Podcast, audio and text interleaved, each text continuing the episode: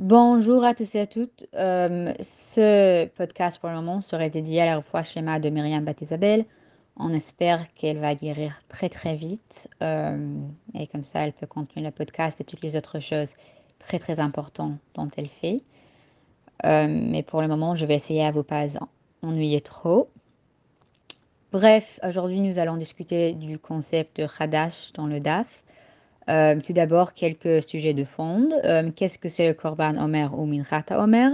C'est une offrande commune apportée le deuxième jour de Pessah, qui est également connue sous le nom de Yom Hanef, car l'offrande serait ondulée dans toutes les directions. Euh, le mot Omer, en soi, fait référence à une mesure. c'est une mesure biblique en fait. Et selon le Rambam, en plus de l'offrande normale apportée le jour de la fête, un agneau était offert avec un homer d'orge provenant de la première récolte d'Israël. Alors, nous ne sommes pas autorisés à manger de la nouvelle récolte de céréales, ça veut dire le Hamesh Benedagan, jusqu'à ce que le Korban Homer ait été offert dans le Beth Amikdash le deuxième jour de Pessah. le grain qui était à l'époque et qui était, on peut dire, planté à l'époque et pendant Pessah, prenons ça veut dire l'époque de Pessah et pendant Pessah. Alors, juste un petit peu avant, un petit peu après et pendant Pessah. Euh, et ça veut dire qu'ils en prenaient racine après le sacrifice de l'Homer et appelé Chodosh, ce qui signifie littéralement nouveau, et ne peut être consommé que à Pessah suivante. ces informations contextuelles sont également très pertinentes euh, lors du, débat sur les pertinences du Kamar Yashon, que vous pouvez voir sur les diverses étiquettes de cache-route, boulangerie et pizzeria. Euh, commençons donc par notre Gemara. Hadar, Hadar Amar Rabbi Yermia. Rabbi Yermia a dit alors Love Meltahid Amri. Alors, ce que j'ai dit n'est rien, euh, ça veut dire ma question n'avait aucun fondement. Deva mine chavraya merav kahana, comme les érudits ou les chavraya, les membres de la yeshiva, ont demandé à Rav Kahana. Omer Shakrivu Israël, Arat, l'Omer offert par les Israélites ou Bnei Israël à leur entrée en Eretz Israël. Mais d'où euh, les ont-ils donné le Korban? In Tomar de Ayel Beyad Goy.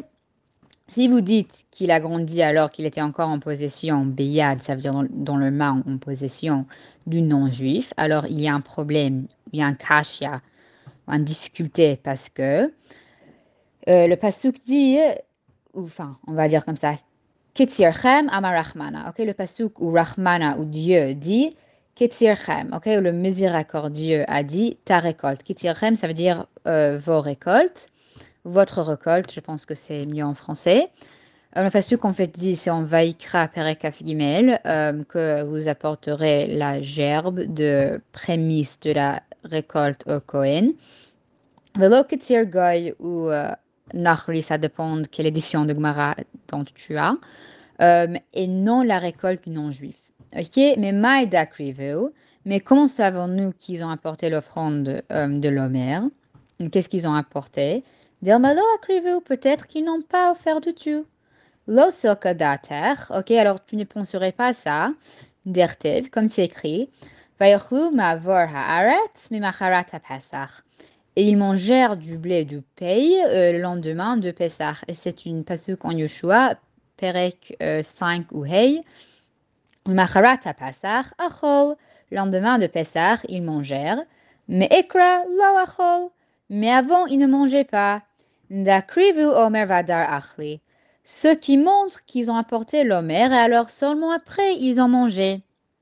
Et le Tosfot explique comment les goyim euh, peuvent interdire les arbres en Israël. Alors, Tosfos, euh, Tosfot, Dibur Amatri, Loketir. Euh, Ve'af al-gav dirusha hi lahem avotayhem. Ok, Yerusha, c'est un héritage. Alors, Ve'af al-gav dirusha hi lahem avotayhem. Alors, ceci est malgré le fait que ces arbres sont un héritage des pères de Bnei Israël. Um,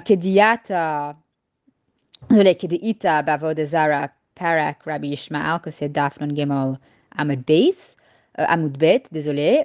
Um, comme nous l'avons vu dans Avodah Zara, um, que c'est Non Gemol Amud Bet, ça veut dire 53b.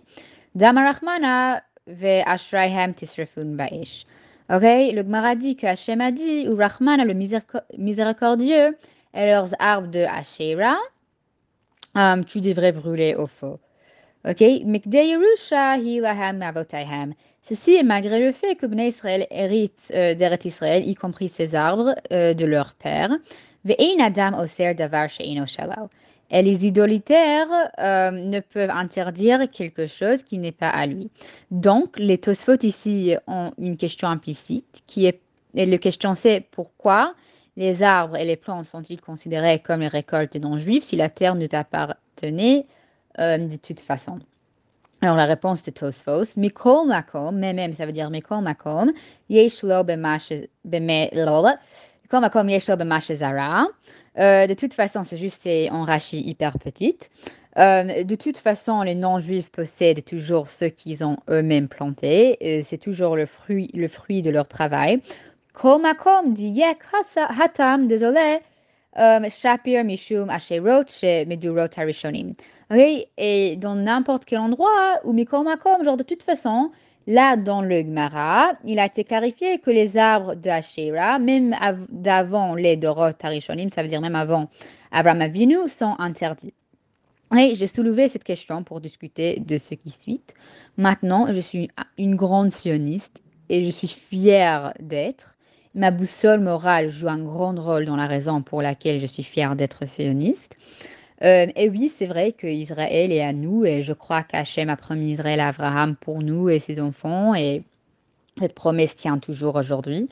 Cela étant dit, euh, cela me rend toujours vraiment triste.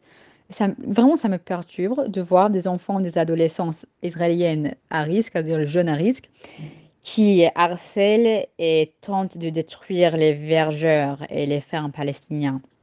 Maintenant, il n'y a aucun monde dans lequel cela soit acceptable, à la fois d'un point de vue alarique, d'un point de vue éthique et même d'un point de vue sioniste. Pas et même, aussi dans un point de vue sioniste.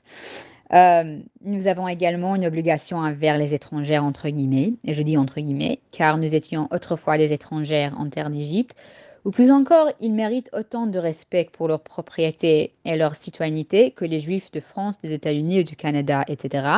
Si un juif français peut être un citoyen français totalement loyal, euh, les Arabes israéliens méritent exactement le même respect s'ils respectent leur citoyenneté, tout comme la façon que les Juifs en France respectent leur citoyenneté.